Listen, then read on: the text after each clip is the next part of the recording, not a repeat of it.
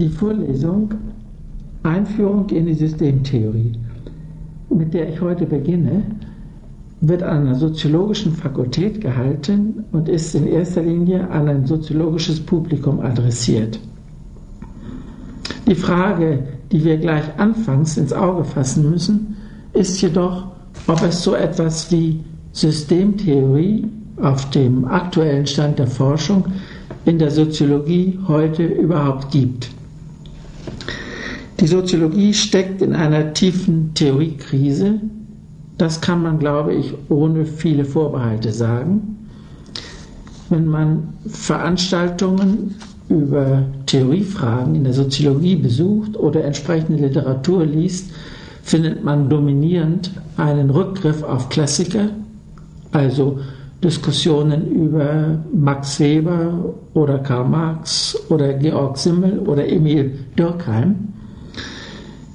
Die heutigen Soziologen sind durchaus nicht unkritisch gegenüber ihren klassischen Grundlagen, aber irgendwie herrscht doch die Vorstellung vor, dass die Konturen des Faches durch diesen klassischen Anfang bestimmt sind. Es gibt einige Middle Range Theorien, die weit darüber hinausreichen und die vor allen Dingen aus der empirischen Forschung entstanden sind.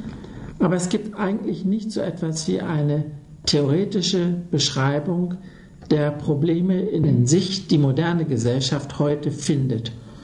Das gilt zum Beispiel für Ökologiefragen, das gilt für Probleme mit den Einzelmenschen, mit den Individuen, das gilt für den ganzen Bereich zunehmender Therapiebedürftigkeit und vieles andere mehr. Die eigentlich faszinierenden intellektuellen Entwicklungen finden deshalb heute außerhalb des Fachs der Soziologie statt. Oder das ist jedenfalls der Eindruck, von dem ich ausgehe. Ich möchte daher zunächst einmal in einem ersten Teil, in einem kurzen ersten Teil, versuchen zu zeigen, wie man in der Soziologie bisher mit systemtheoretischen Orientierungen gearbeitet hat und wie, in welchen Formen man dabei auf Grenzen, auf Sackgassen, auf prinzipielle Theoriekritik gestoßen ist und dann nicht weitergemacht hat. Darauf wird dann ein relativ umfangreicher Teil folgen, in dem ich versuchen will, interdisziplinäre oder transdisziplinäre Theorieanstrengungen durchzusehen, um herauszubekommen und vorzuführen, was daran möglicherweise für Soziologie interessant sein könnte. Und in den abschließenden Überlegungen werde ich versuchen, aus diesen Theorieüberlegungen, das können mathematische, psychologische, biologische, epistemologische, kybernetische und so weiter Quellen sein, aus diesen Theorieüberlegungen Schlüsse zu ziehen für Ausgangspunkte soziologischer Theoriebildung. Die Vorlesung wird also mit relativ abstrakten Theoriekonzepten enden, die dann im, wenn ich sagen darf, soziologischen Alltagsbetrieb auf ein forschungsfähiges Format erst noch zugeschnitten werden müssen. Also zum Beispiel Begriffe wie Zeit oder Sinn oder Handlung oder System überhaupt oder doppelte Kontingenz oder Struktur und so weiter. Ich beginne zunächst einmal mit dem Versuch zu skizzieren, was sich in den 40er und 50er Jahren in der Soziologie, und zwar vornehmlich, ja fast ausschließlich in den Vereinigten Staaten als soziologische Systemtheorie herausgebildet hat. Dabei sind es im Wesentlichen zwei Dinge, auf die man achten muss. Der erste Bereich läuft unter dem Titel Strukturfunktionalismus oder Bestandsfunktionalismus. Und der zweite Bereich ist eine Eigenleistung von Torquay Parsons.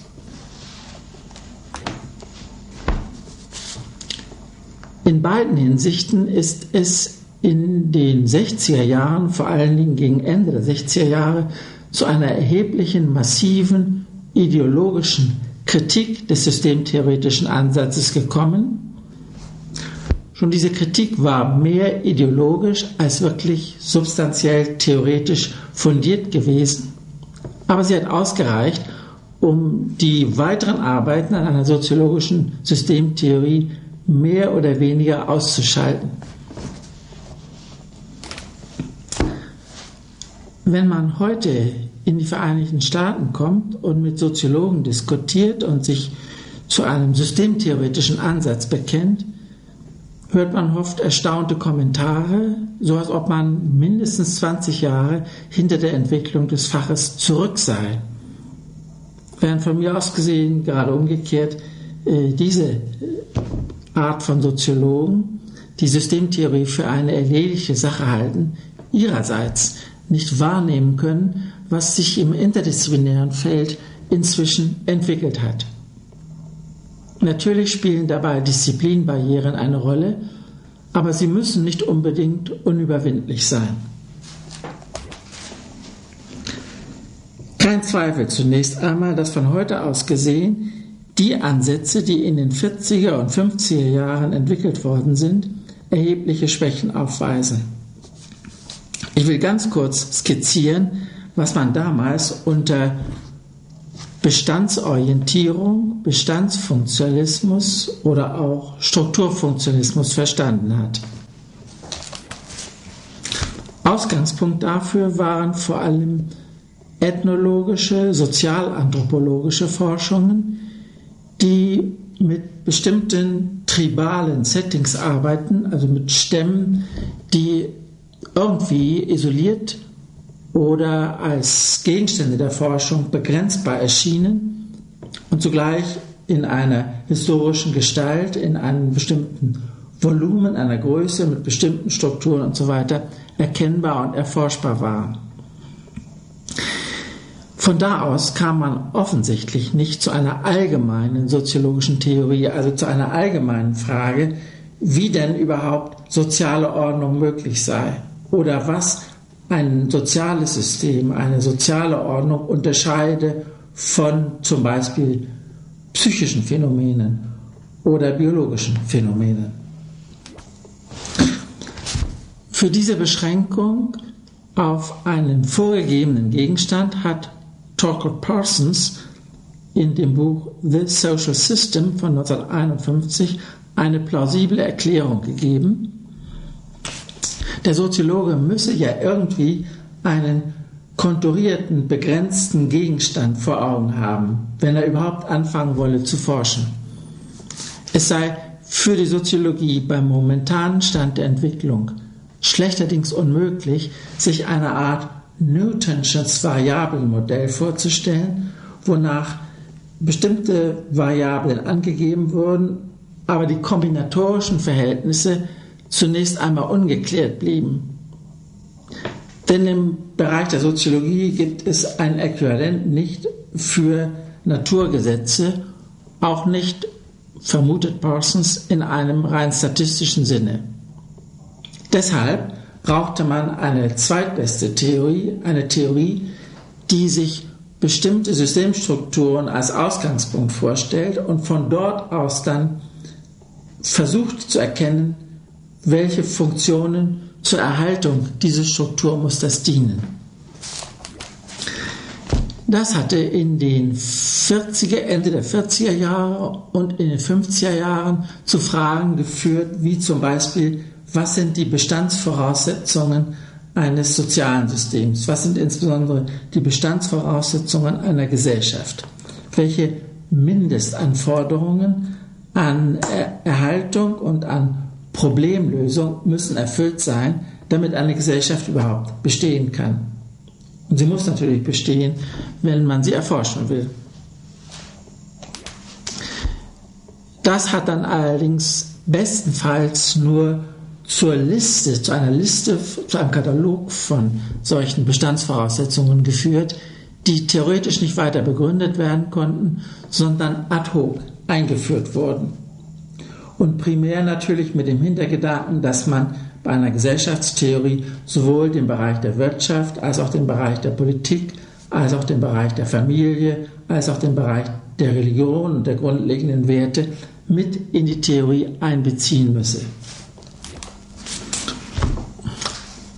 Abgesehen von dieser Schwäche, die mir bis heute nicht eigentlich korrigierbar zu sein scheint, gab es aber ein zweites Problem, dass die Begriffsarbeit durch diesen strukturfunktionalen Ansatz beschränkt war. Es machte insbesondere wenig Sinn, dann noch einmal nach der Funktion von Strukturen zu fragen oder Begriffe wie Bestand, Bestandsvoraussetzung, Variable oder den ganzen methodologischen noch einmal weiter aufzulösen. Das heißt, die begriffliche Arbeit an einer Theorie wurde beschränkt durch die Annahme, dass ein bestimmter strukturierter Gegenstand vorgegeben sei. Und schließlich kam es zu einem dritten Einwand, nämlich dem, dass für den Bestand eigentlich keine klaren Kriterien angegeben werden könnten.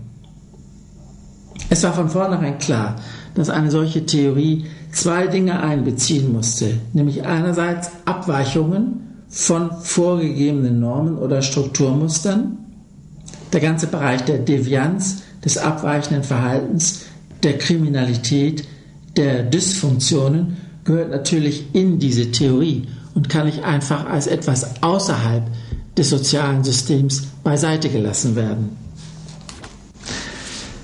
Gravierender noch war die historische Frage, das heißt die Frage, in welchem Zeitraum eigentlich ein Bestand identisch gehalten würde und welches Ausmaß an Strukturänderungen den Soziologen oder den Beobachter oder auch den Teilnehmer an einem sozialen System dazu veranlassen würden, ein anderes soziales System zu unterstellen, also eine Identitätsveränderung anzunehmen. Man kann dieses Problem sich zum Beispiel am Begriff der Revolution oder auch am Phänomen der Revolution verdeutlichen. War eigentlich die europäische Gesellschaft vor der französischen Revolution eine andere, als sie hinterher war? Oder wird sie nach der Revolution, von der die Marxisten erwarten, dass sie irgendwann einmal eintreten wird, eine andere Gesellschaft sein, als sie vorher war? Wird die Auflösung äh, der kapitalistischen Ordnung, der Produktionsverhältnisse eine andere Gesellschaft herbeiführen, wie im Allgemeinen gesagt wird? Aber welches Ausmaß an Änderung muss eigentlich eintreten, damit Beobachter einstimmig sagen können, die alte Gesellschaft ist so und so geschaffen, die neue Gesellschaft hat die und die andersartigen Strukturen. Dieses Problem der Bestandskriterien wurde auch im Blick auf die Biologie diskutiert äh, und man sah dann klar, dass für einen lebenden Organismus Bestand oder Nichtbestand durch die Möglichkeit des Todes klar definiert ist. Solange der Organismus lebt, wird sein Bestand erhalten. Das Lebende reproduziert sich aus eigenen Mitteln, aber der Tod beendet dieses System und das gibt eine klare Identitätsschranke mit nur geringen äh, Zweifelszonen, wo man nicht genau weiß, ob ein Lebewesen noch lebt oder schon tot ist. Für die Soziologie fehlen derartig klargeschnittene Kriterien und das kann auch bedeuten, dass die Frage der Identität eines Systems im System selber und nicht durch einen Außenbeobachter gestellt und beantwortet werden muss. Ein System selbst muss entscheiden, die Entscheidung darüber herbeiführen, ob es nun im historischen Verlauf, in der Veränderung von Strukturen sich so weit geändert hat, dass es nicht mehr dasselbe ist. Wir können dann mit dieser Modifikation verstehen, weshalb in den 50er und frühen 60er Jahren die Differenz zwischen traditionalen und modernen Gesellschaften eine solche Rolle gespielt hat. Man stellt sich vor, dass die moderne Gesellschaft nicht mehr diejenige ist, die wir als traditionale Gesellschaft beschreiben. Aber zugleich hat man dann auch wieder Modernisierungsüberlegungen, angestellt. Man hat also überlegt, äh, welche Planungen nötig seien, um traditionelle Gesellschaften, die auf dem Erdball noch zu finden sind, in moderne Gesellschaften zu überführen. Und das hat wiederum unklar gemacht, wo eigentlich die Grenze der Identität eines Systems ist. Und das Konzept des Bestandsfunktionalismus oder des Strukturfunktionalismus führt vor diese Frage. Wenn man diese Frage nur mit Inanspruchnahme einer Selbstbeschreibung, einer internen Thematisierung der Identitätssystems im System beantworten kann, hat man Probleme der Selbstreferenz, die in diesem klassischen Rahmen eigentlich nicht behandelt werden, auch nicht theoretisch wirklich bewusst aufgetaucht sind.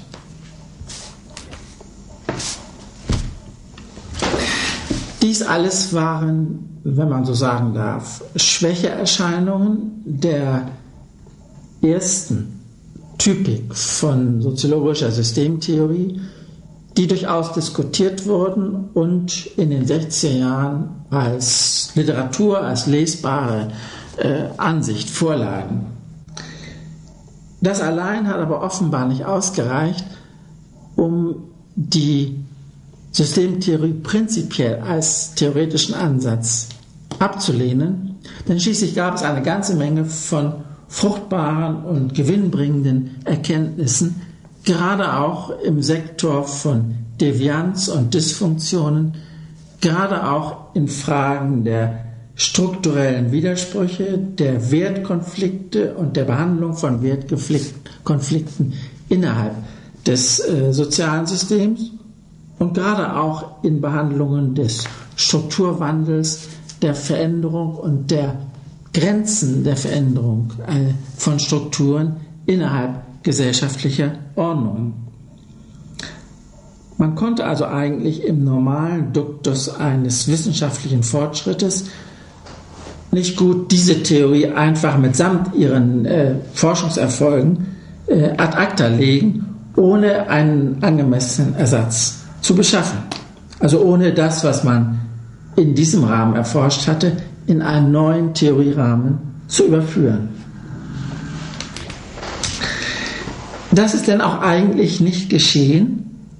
Und deshalb ist mein Eindruck, den ich auch versuche in Lehrveranstaltungen über die Soziologie der 50er Jahre äh, den Studenten nahezubringen, mein Eindruck ist, dass wir bestimmte Dinge verloren haben, dass wir mit dem Verzicht auf diesen Strukturfunktionalismus, auf diese Limitierung von Forschung durch Bestandsvoraussetzungen gewisse Erkenntnisse einfach aufgegeben haben und dass wir noch nicht wieder in der Lage sind, diese Gewinne wirklich in einen anderen Theoriesatz einzubauen. Die Soziologiegeschichte hat es deshalb nicht nur mit ihren Klassikern zu tun, die das Fach, wenn man so sagen darf, gegründet haben, sondern auch mit einer relativ erfolgreichen, äh, auch interdisziplinär angesehenen Forschungsweise, die in den 40er, 50er Jahren äh, vor allen Dingen in Amerika gepflegt worden ist. Die Gründe, weshalb all das aufgegeben worden ist, waren denn auch mehr ideologischer Art als sagen wir, theorietechnischer Art. Die Schwächen der Theorie, wie gesagt, waren bekannt, aber die Ablehnung der Theorie hatte eigentlich andere Wurzeln.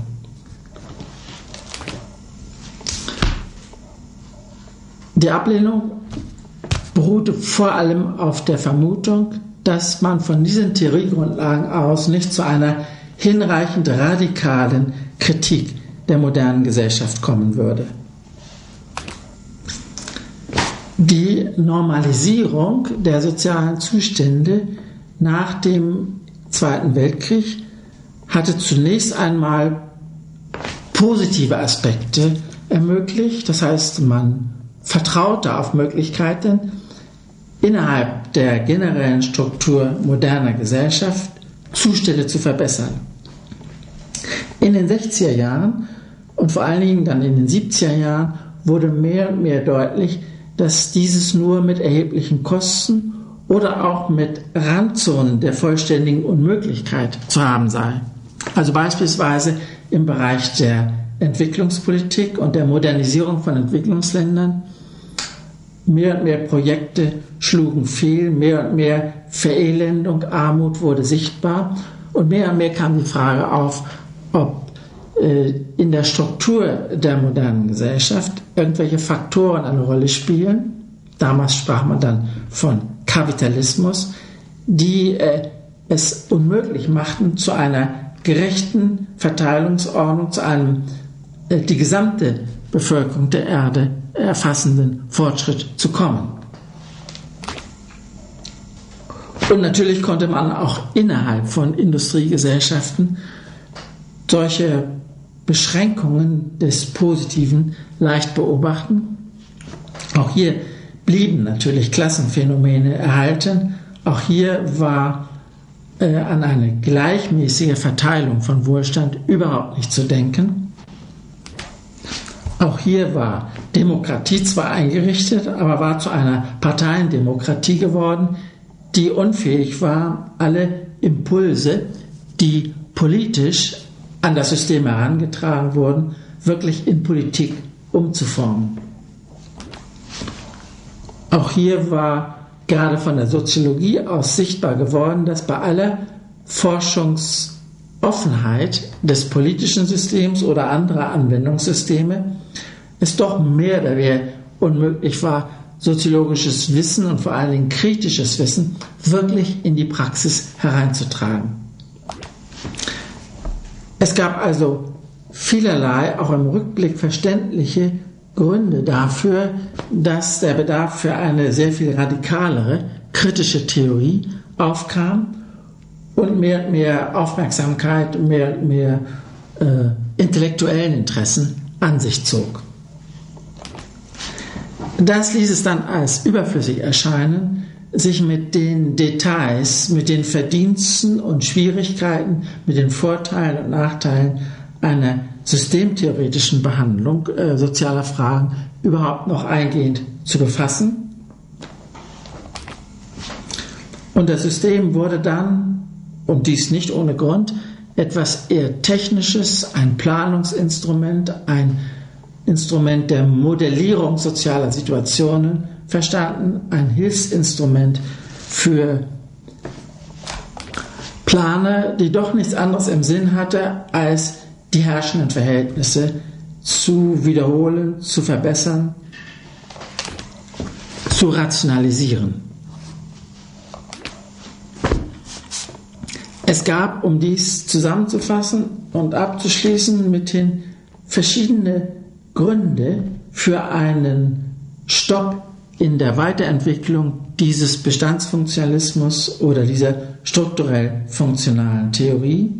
Einerseits immanente Schwächen, aber andererseits, und das war das Dominierende, eben auch diese ideologische Kritik,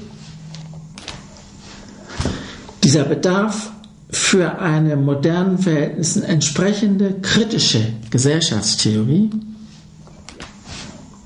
der aber dann eigentlich nur mit relativ kruden Rückgriffen auf marxistisches Gedankengut eingelöst wurde.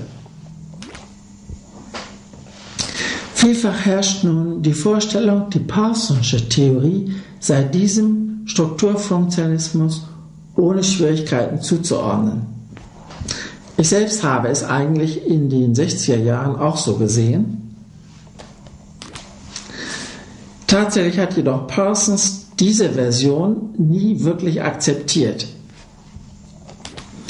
und hat sich später, vor allen Dingen in den 60er Jahren, ganz offen vom Strukturfunktionalismus abgewandt und seine eigenen Theoriebemühungen davon unterschieden.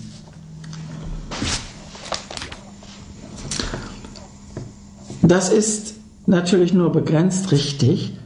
Parsons hatte in den späten 40er Jahren und in der Phase seines Schaffens, die zu dem Buch The Social System geführt haben, gerade dazu beigetragen, dem Strukturfunktionalismus äh, die theoretische Rechtfertigung zu geben, auch wenn er selbst es immer als die zweitbeste Theorie charakterisiert hatte. Parsons hatte in Harvard Forschungen angeregt und äh, zum Teil auch in sein eigenes Werk übernommen, die der Frage nach den Bestandsvoraussetzungen sozialer Systeme nachgingen. Er hat sich selbst im Rahmen von strukturfunktionalen Überlegungen bemüht, Probleme der Devianz, der Beschränkungen sozialer Kontrolle, der Wertwidersprüche und so weiter in seine Theorie einzubauen.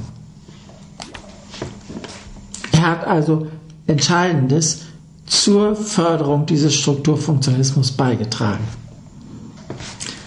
Dennoch ist es, glaube ich, verkehrt, Parsons umstandslos diesem Systemtrend einzuordnen, denn sowohl in seiner Anfangsphase, markiert durch das Buch The Structure of Social Action von 1937, als auch in der Entwicklung, die dann in den 50er Jahren mehr und mehr dominiert, hat Parsons eigentlich eine davon völlig unabhängige und eigenartige Version von Systemtheorie entwickelt.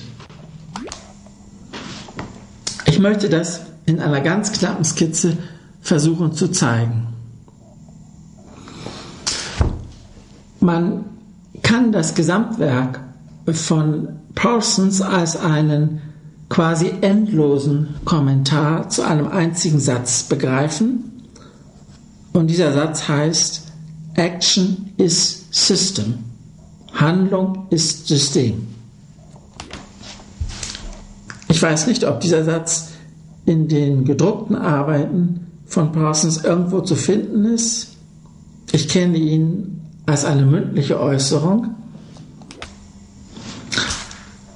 Aber es scheint mir und schien mir immer die Quintessenz der Parsonschen Botschaft zu sein.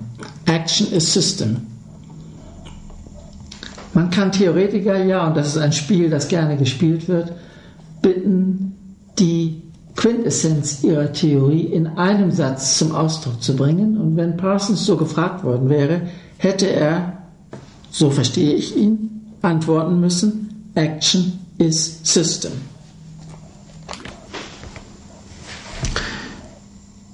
Das ist insofern bemerkenswert, als in der nachparsonianischen Zeit Handlungstheorie mit Rückgriff auf Max Weber oder auch mit verschiedenen Figuren des Rational Choice wieder Mode geworden ist. Und dass sich von da aus eine, ein Kontrastprogramm zur Systemtheorie entwickelt hat oder auch eine Kontroverse, so als ob Handlungstheorie und Systemtheorie verschiedene, wie man sagt, Ansätze seien, die miteinander nicht vereinbart werden könnten. Die Handlungstheorie eher subjektorientiert, eher individuumorientiert, eher in der Lage, psychische, ja auch körperliche Zustände in die Soziologie aufzunehmen. Die Systemtheorie eher abstrakt, vielleicht eher in der Lage, Makrostrukturen abzubilden. Jedenfalls die Vorstellung, die vor allen Dingen von Handlungstheoretikern geäußert wird, ist die, dass Handlung und System unvereinbare Paradigma sind. Wer immer das behauptet, sollte dazu gebracht werden, Parsons zu lesen. Vielleicht ist das keine endgültige Antwort auf das Problem, denn man kann natürlich auch die Parsonsche Theorie als solche für unakzeptabel halten und fällt eben dann, und mit dieser Ablehnung, zurück auf sagen wir Max Weber und ähnliche Grundlagen. Immerhin hat Parsons ganz klar gesehen und hat versucht, äh, eine Theorie zu entwickeln, die darauf reagiert, dass man Handlung und System nicht trennen kann. Oder anders gesagt, dass Handlung überhaupt nur als System möglich ist.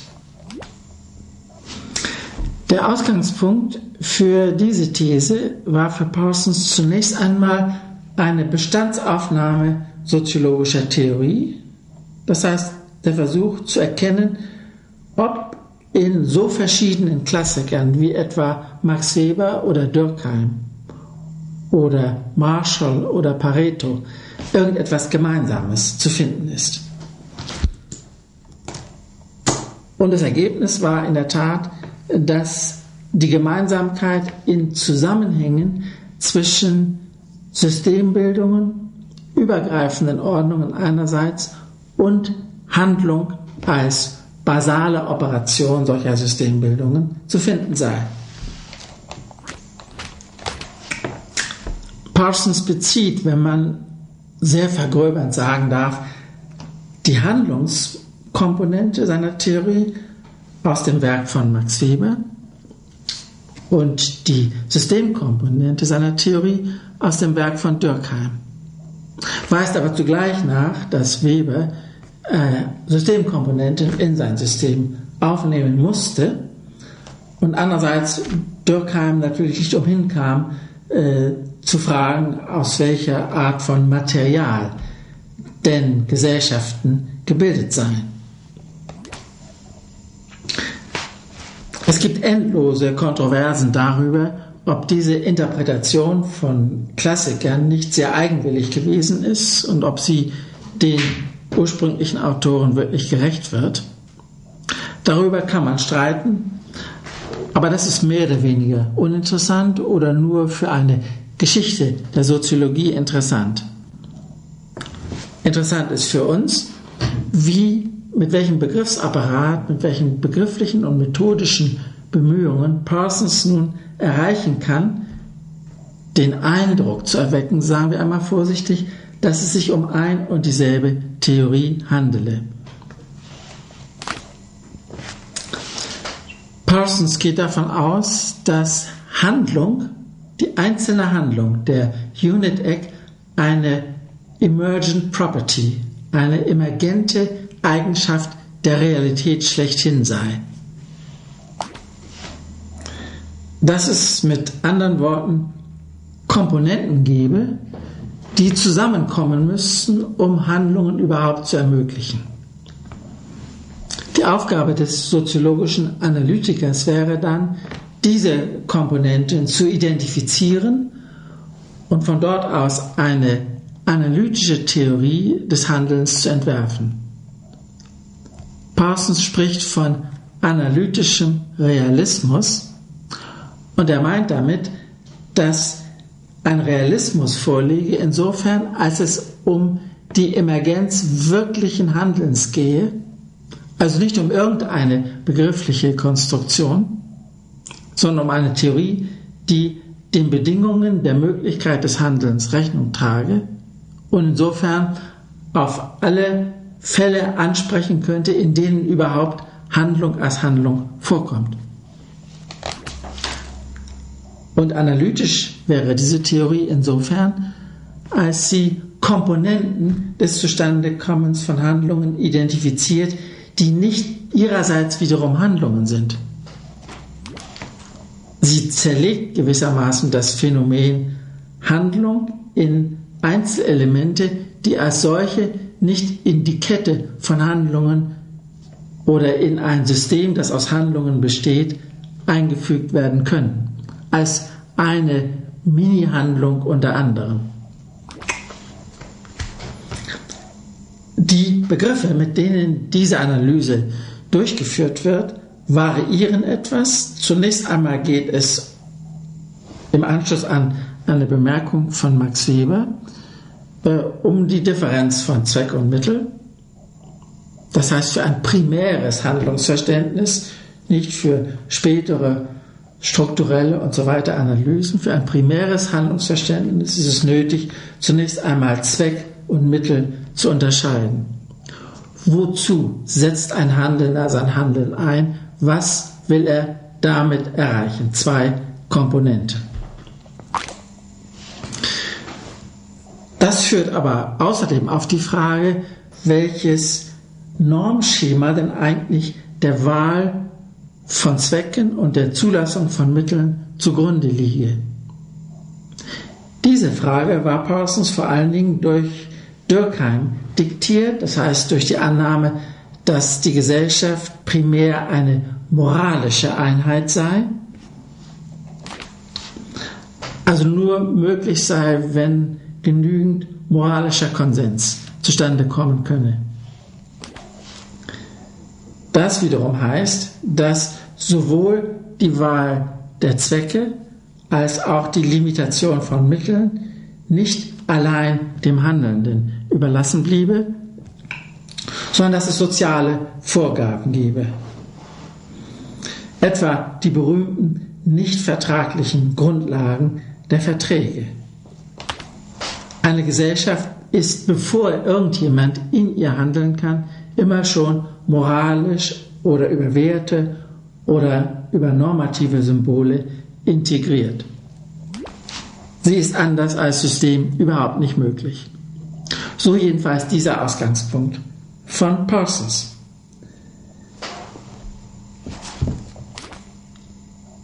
Es geht mit anderen Worten nicht nur um eine Optimierung des Zweckmittelverhältnisses, sondern auch um die Bedingungen der Möglichkeit und die Grade der Freiheit, die für ein solches Arrangieren von Zwecken und Mitteln dem Individuum oder anderen Bereichen einer sozialen Ordnung überhaupt erlaubt sind.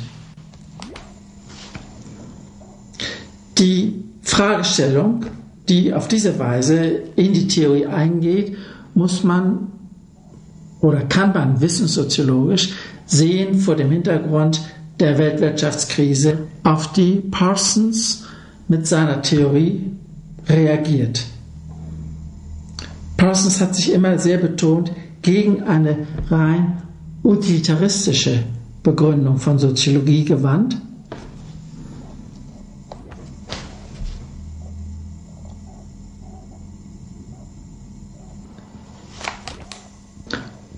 Mit welchen Werten beschränkt die Gesellschaft die individuelle Wahlfreiheit in der Kombination von Zwecken und Mitteln? Dies führt nun auf ein weiteres Problem, nämlich die Frage, wie eigentlich der Handelnde selbst, der Actor, äh, in diesen Kontext der Handlungstheorie eingeht. Wenn man rein vom Handlungsbegriff ausgeht, würde man annehmen, der Handelnde ist derjenige, der handelt. Ohne Handelnde kommt keine Handlung zustande. Handlung ist in gewisser Weise ein Ausdruck, eine Äußerung des Willens von Handelnden und insofern subsidiär.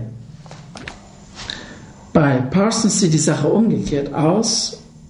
Parsons stellt sich vor, dass Handlung zustande kommt, wenn diese Voraussetzungen erfüllt sind, also wenn Zwecke und Mittel unterschieden werden können, wenn es äh, kollektive Wertvorgaben gibt und wenn ein Actor zur Verfügung steht, um die Handlung durchzuführen.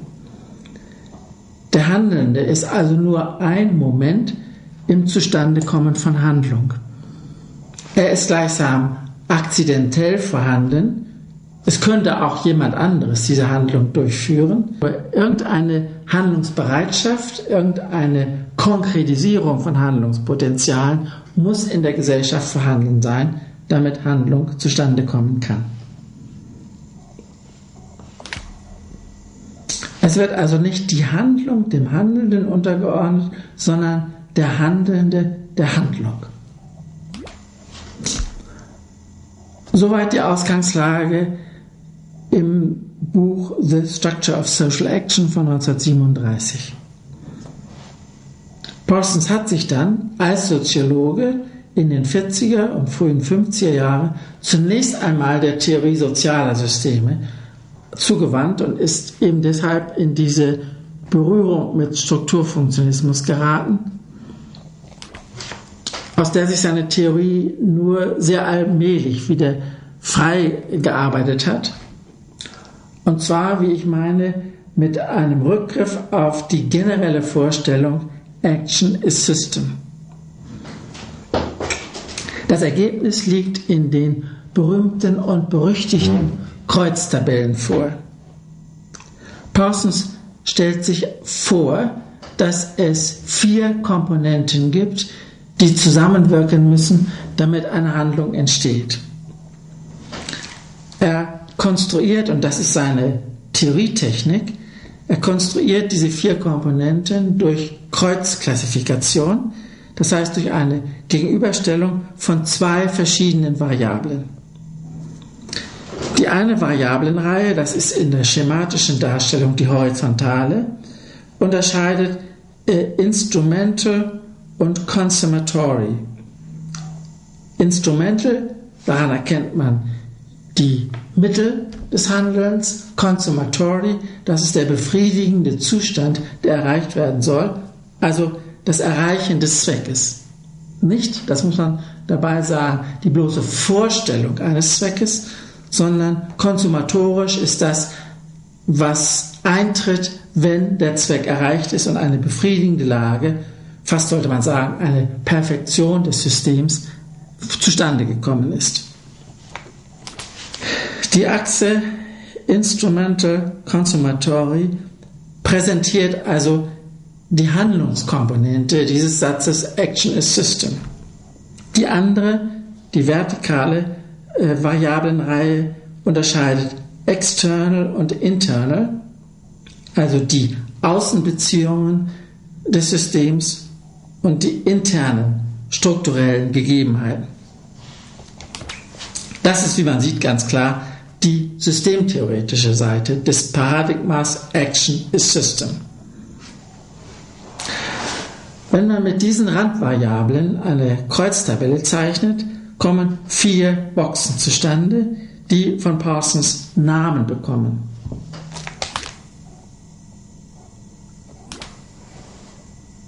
Dafür gibt es nun keine deduktive Anweisung, keine klaren methodologischen Richtlinien. Parsons selbst hat in der Darstellung geschwankt, gibt aber auf Anfrage offen zu, dass es nicht um eines, eine logische Deduktion, um ein deduktives Verfahren gehen kann, sondern eher um plausible Benennungen dessen, was letztlich immer verstanden werden muss, wenn man sieht, welche Randvariablen kombiniert werden. Bei der Kombination von instrumenteller und externaler Orientierung geht es um das, was Parsons Anpassung nennt, Adaptation. Das System instrumentalisiert, wenn man so sagen darf, die Außenbeziehungen und versucht einen Zustand zu erreichen, der geeignet ist, als Mittel geeignet ist, um befriedigende Verhältnisse zwischen System und Umwelt herzustellen. Im Falle des sozialen Systems ist das für Parsons hauptsächlich die Funktion der Wirtschaft. Der nächste Fall, das ist die Kombination von Außenbeziehungen und konsumatorischer Werteverwirklichung, ist das, was Parsons Goal Attainment nennt. Wichtig wiederum zu sehen, dass es um einen konsumatorischen Zustand geht, also um das Erreichen der Ziele, nicht nur um die Projektion künftiger Zustände. Während instrumentelle Orientierungen die Zukunft präsentieren, sind konsumatorische Orientierungen gerade gegenwartsbezogen. Handeln muss, anders gesagt, irgendwie befriedigende Zustände erreichen oder es unterbleibt. Im Bereich sozialer Systeme wird darin die Funktion von Politik gesehen. Die Politik muss also durch ihre Fähigkeit to get things done, wie Parsons sagt, befriedigende Zustände erreichen. Oder sie versagt als Politik. Die nächste Box, das ist jetzt also konsumatorisch und internal, also befriedigende interne Zustände zu erreichen, wird von Parsons als Integration charakterisiert. Ein System integriert Handeln und damit auch Handelnde, wenn es ihnen befriedigende kombinatorische Möglichkeiten beschafft. Der Begriff Integration ist in der theoretischen Analyse ziemlich unklar geblieben und man hat das auch kritisiert. Man hat zum Beispiel unterschieden zwischen der Systemintegration und der sozialen Integration, die Handelnde in das System einführt. Aber das ist äh, eigentlich auch nur eine Kritik der Benennung dieser Boxe. Und wenn man sich die theoretische Struktur vor Augen führt, ist klar, dass es äh, in jedem System unter den gegebenen Voraussetzungen einen gegenwärtigen Zustand gibt, der internal realisiert werden muss und eben als Gegenwart akzeptabel sein muss. Schließlich äh, die letzte kombinatorische Möglichkeit, instrumentell versus internal. Hier hat Parsons den merkwürdigen Ausdruck Latent Pattern Maintenance. Dahinter steht folgende Überlegung. Strukturen müssen dauerhaft verfügbar sein, aber sie werden nicht ständig aktualisiert. Man geht nur hin und wieder zur Bank, um Geld abzuholen. Man liebt nicht unaufhörlich. Man geht nicht immer zur Kirche. Und die Frage ist dann, was eigentlich inzwischen geschieht oder wie garantiert werden kann, dass Strukturen verfügbar sind, aktiviert, aktualisiert werden können, auch wenn in Zwischenphasen sie latent bleiben. Deshalb das Problem des Latent Pattern Maintenance, der Stabilisierung von Strukturen auch im Falle ihrer Nichtbenutzung. Für Parsons charakterisiert das die Kombination von internal, es handelt sich um systemeigene Strukturen, internal und instrumentell. Das heißt, es muss dafür gesorgt werden, dass auch für die Zukunft solche Strukturen verfügbar sind. Als Ergebnis dieser Überlegung gibt es dieses berühmte AGIL-Schema, das heißt ein Vier-Funktionen-Schema, Adaptation, Goal Attainment, Integration, Latent Pattern Maintenance. Und Parsons insistiert ganz obstinat, dass es nur diese vier Funktionen geben kann und dass dies eine Gesamtrepräsentation der Handlungsmöglichkeiten des Handlungssystems ermöglicht, dass alles weitere eine Artikulation dieses Vierersatzes ist und in Spätphasen seines Werkes meint er sogar, dass das die Human Condition, die menschliche Situierung in der Welt überhaupt charakterisieren könne. Dieses Agil-Schema ist mithin der Parsonsche Kommentar zu der Devise Action is System. Oder die Parsonsche Implementation eines Theorieprogramms, das unter diesem Namen vorgestellt werden könnte. Die Theorietechnik ist mithin einfach eine Technik der Kreuztabellierung, eine Technik, die bewusst benutzt wird, um die Geschlossenheit eines Kombinationsraumes zu charakterisieren, also um ein Schema zu bieten, äh, das sicherstellt, dass man nichts übersieht, sondern immer noch fragen muss, was geschieht mit der vierten Box oder was ist in der zweiten Box der Fall. Diese Vollständigkeitsgarantie scheint für Parsons in gewisser Weise den Universalitätsanspruch seiner Theorie zu dokumentieren. Wenn alles berücksichtigt ist, was für das Zustandekommen von Handlungen nötig ist, dann ist eben damit Vollständigkeit und eben damit Universalität der Theorie garantiert. Dann muss alles und kann alles, was über Handlungen zu sagen ist, in diese Theorie eingebaut werden. Und in der Tat, der ganzen Mentalität von Parsons entspricht es, zu sehen, wie er Anregungen, die er von außen kommt, in seinem Schema der vier Box, der vier Kästchen unterbringen kann, sie entweder auf die eine oder auf die andere Funktion verteilen kann. Wenn wir diese Eigentümlichkeit beachten, können wir sehen, dass Parsons einer der großen Theoriearchitekteure ist, der ein eigentümliches Konstruktionsmuster ausprobiert und dann sichtbar machen kann, äh, was man mit diesem Theoriemuster erreichen kann, wie das Design einer bestimmten Theorie sich auswirkt und wie es zu anderen Theoriemustern, etwa zu einer dialektischen Theorie, kontrastiert. Man verdankt insofern Parsons äh, die Sichtbarkeit äh, einer bestimmten Theoriearchitektur. Und Sichtbarkeit heißt natürlich immer auch die Möglichkeit, sie zu kritisieren und zu beurteilen, wie weit man damit kommt und was man damit nicht leisten kann. Es geht, könnte man auch sagen, um einen logischen Raum von Möglichkeiten.